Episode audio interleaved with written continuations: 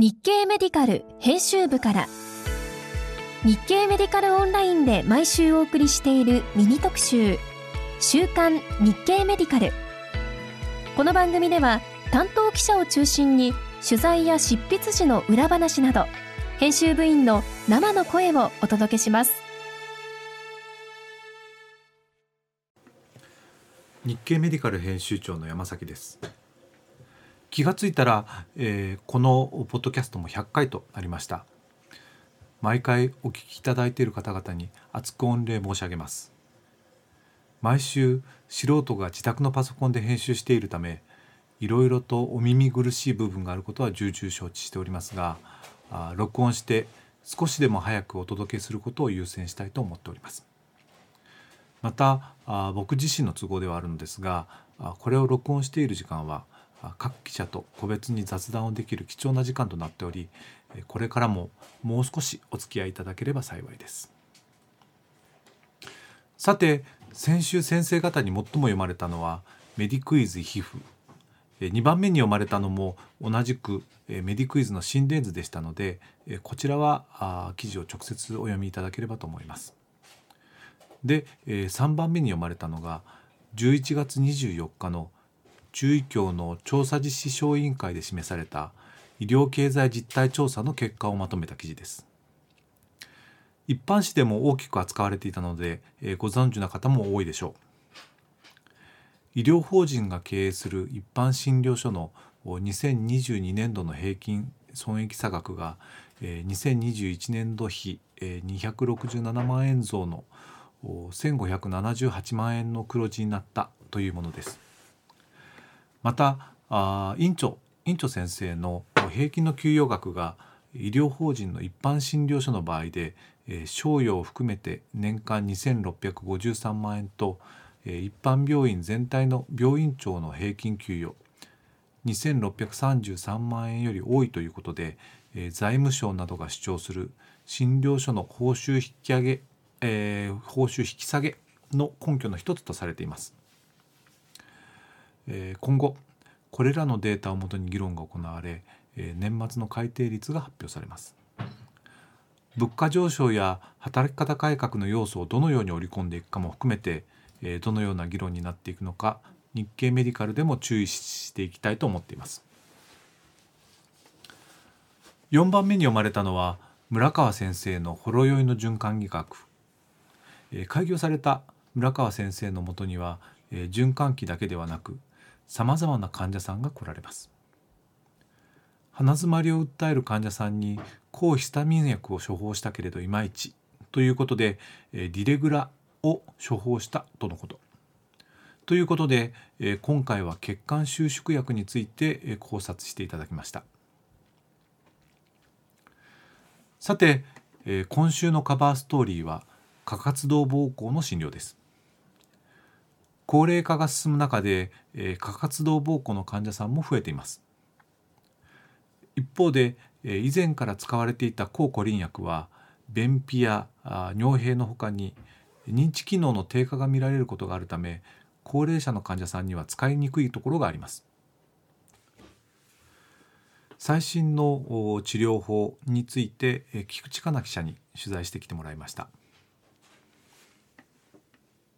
えー、今回、はい、えーと、過活動膀胱の診断と治療について、えー、まとめてもらったんだけれども、はい、えーと、過活動膀胱の治療っていうのは近年変わってきている？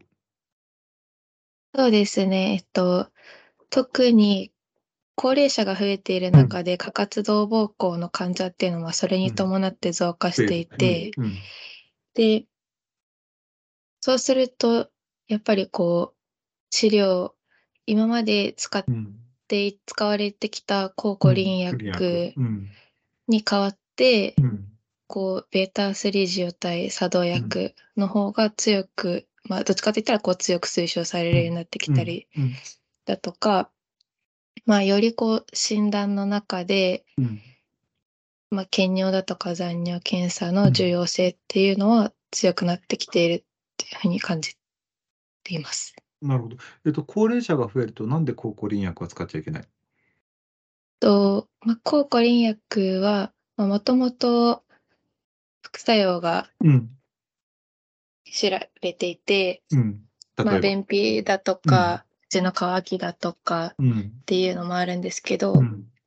あと、まあ、過活動膀胱で重要なのは、尿閉を抗コリン薬使用しているときに引き起こすことがあって、うん。それは特にこう、高齢の男性の患者さんの場合はうん。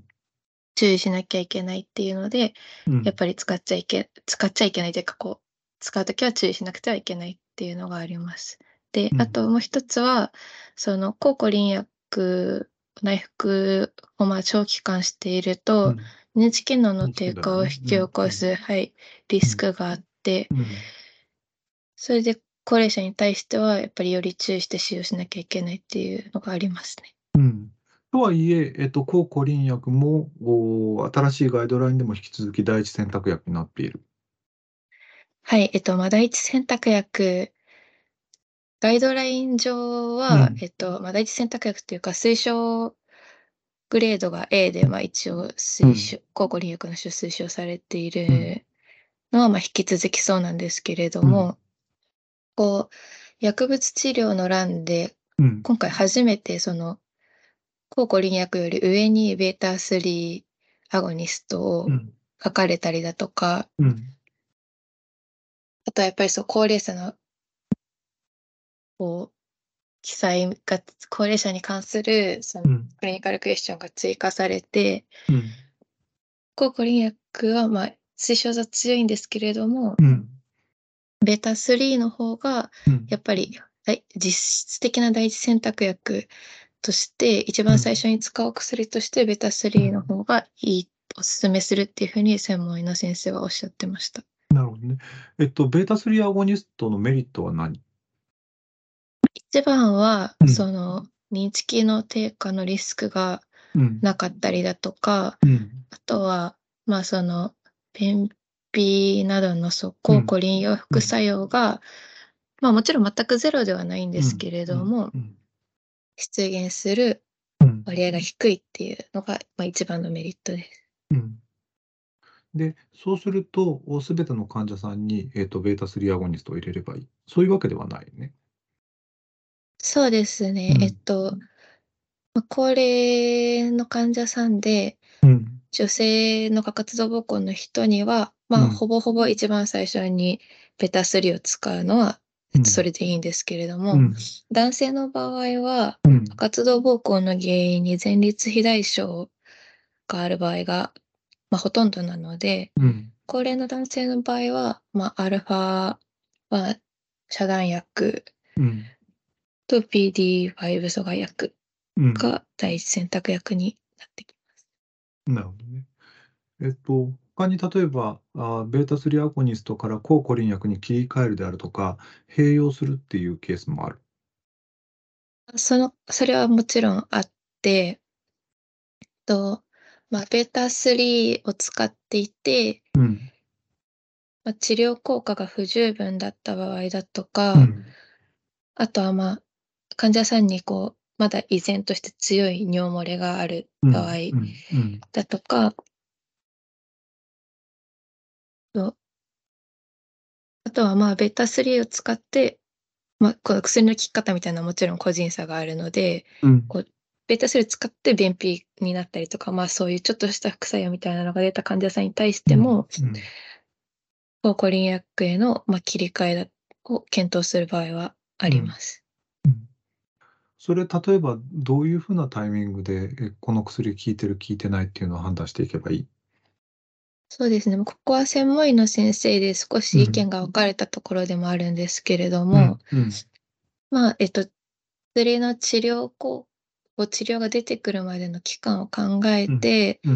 まあ、半3ヶ月から半年ぐらいは、うん。ベータ3で様子を見てもいいんじゃないかっていう先生と、あとは、まあ、やっぱその治療の効果がなかなか出ないと、うん。患者さんがこう勝手にもう薬やめちゃったりだとか、まあ、治療のこうモチベーションみたいなのが上がらなくなっちゃうってケースも実際あるらしいので、うん。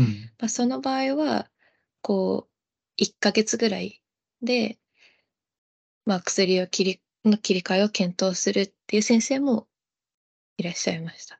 うん。なるほどね。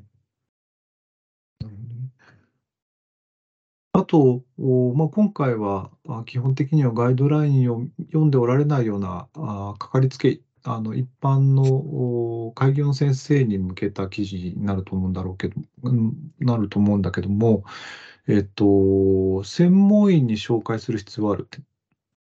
それとももう、全あの過活動膀胱であれば、かかりつけ医の先生が全部見てしまって大丈夫。そうですね。えっと、まあ、基本的に、専えっと、かかりつけ医の先生の方で、うん過活動膀胱と診断して、うん。えっと、まあ、薬物治療を行って、症状が改善しているっていう場合は、うん。まあ、特に、こう、専門医の先生へすぐ相談する必要っていうのはないですけれども、うん。まあ、過活動膀胱と診断した後に、うん。まあ、薬を、ベタ3を使って、うん。まあ、切り替えてみたり、抗コリン薬に切り替えてみたりだとか、うんまあ、またその併用を検討してみたりだとかしうん。ても、うん。やっぱり十分な効果が得られないっていう場合には、うん。えっと、まあ、難治性の過活動膀胱っていう場合もありますし、うん。その、まあ、もうよりちょっとその尿意切迫感頻尿の原因が活動膀胱じゃなくて他にこう疾患があった、他の疾患が隠れてたっていう場合もあるので、うん。やっぱり治療の効果が出ないっていうふうになったら、専門医の先生へ相談をしてほしいというふうに、取材で聞きました。なるほどね。えっと、そうすると診断というのも結構重要なポイントになってくる。そうですね。やっぱり過活動膀胱の定義って、うん。その尿意切迫感だとか頻尿っていう結構症状ベースなもので、うん。その患者さん自身もこうちょっとトイレが近くなってとかぐらいしか多分こう相談してこないと思うんですよね。うん。そのなかなかこうそういう病気ってやっぱり鑑別が難しくて、うん。でもこう過活動こう同じような症状でも膀胱がんだったりとか、まあ、膀胱炎とかそういう、まあ、こう重要な疾患が隠れている場合もあるので鑑別は結構重要になってきます。それはどうすればいい？何がポイントになる？鑑別のポイント。と過活動膀胱診療ガイドラインにこうかかりつけ向け先生へのアルゴリズムっていうのが一応出ているんですけれども、うん。その中で、まあ、かかりつけの先生に求められている診断っていうのは、うん。こう、まあ、一つは問問診うん。と、こう、過活動膀胱スコア、症状スコアっていうのがあるんですけど、まあ、それによる、こう、症状のスコアと、うん。うん。まあ、などのこう問診が求められていて、あとは、まあ、検尿と残尿測定うん。っていうのも、まあ、診断をする上で一応必須項目としてガイドライン上に記載されています。かかりつけの先生って多分、あの、検尿であるとか、あ残尿検査とかし必ずしもできてないよね。おそらくそうだと思います。うん。これは積極的にやってくださいっていうメッセージになるのかな？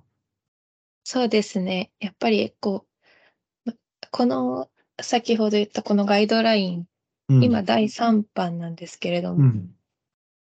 第2版の時は、うん。その、このアルゴリズム上に残尿測定っていうのが、ちょまあ、説明文には書いてあったんですけど、ひうんうん表情には明記されていなくて、うんこれがこう第3版でしっかりこう残尿測定っていうのを明記されるようになったりだとか、あとはこう高齢者のと高齢者の場合は残尿がこう50ミリ以上だったらうんうん。こう過活動膀胱じゃない可能性があるので、うん専門医に相談してくださいっていうこう基準が定められたりだとか、うんやっぱり新しいガイドラインでの改定でも結構注目されているポイントなので、うん。まあ、検尿もそのやっぱり血尿があったりだとか、うん海が出てきたりだとかしたら、うんその、まあ、膀胱がんのがんの可能性だとか、こう感染の可能性っていうのはもちろん最初に排除しておかなければいけないものなので、うんできる限り、やっぱりやってほしい検査ではありますね。なるほどね。はい。あとはまあ、えっと、過活動膀胱、当然高齢の方が増えれば、罹患率というのは高まってくると思うんだけれども、えー高齢の患者さん、ずっとおベータアゴニストを服用し続けなきゃいけないんだろうか？と、やっぱり薬物療法でうん。QOL が改善された患者さんっていうのは基本的には、まあ、継続使用にはなると思うんですけれども、うん。うん。やっぱりまあ高齢の患者さんってそこからこう状況が変わってくるとうん。思いますうし、ん。うん。やっぱりそれこそ認知症になったりだとか、フレイルになったりとかする患者さんって、うん。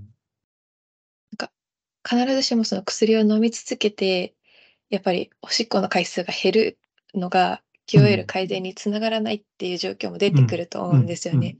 うん。うん。そういった場合は、やっぱりこう、まあ元に立ち返るというか、うん。その過活動膀胱の治療のゴール自体がやっぱり患者さんの QOL 改善っていうところになってくるんで、うん。うん。そこは、まあ、必ずしも薬を飲み続けるだけが正義とは言えないと思います。それはどうするんだろう患者さんとお常にコミュニケーションを取ってということになる。そうですね。そこでもやっぱりかかりつけ医の先生の役割っていうのは大きいと思っていて、うん。こう専門医の先生よりもやっぱり患者さんのことを長いスパンよく見れるのってかかりつけの先生じゃないですか。うん。うん。うん。そうするとやっぱり、まあ、患者さん本人はもちろんですけど、まあ、ご家族とか、その介護されている方だとかと、うん。まあ、相談協力して、うん。まあ、過活動膀胱自体の治療をどこまでしていくかっていうのと、まあ、あとはその他の病気病気というか他のこう疾患もし持っているのであればそういうのとの付き合いっていうのをこう包括的にケアしていくうん。っていうのもっと大事ですね。なるほどああともう一踏ん張り、頑張って原稿を書いてください。お疲れ様でした。はこちらこそお疲れ様です。ありがとうございました。さて、えー今週はあその他に、えー先日行った CM ウィークのアーカイブ配信を開始します。見逃した動画がある方はぜひご覧ください。また水曜日には非専門医が見る認知症現場のドロドロに向き合うを更新します。BPSD のアパシーへの介入についてまとめていただきました。今週も日経メディカルをよろしくお願いいたします。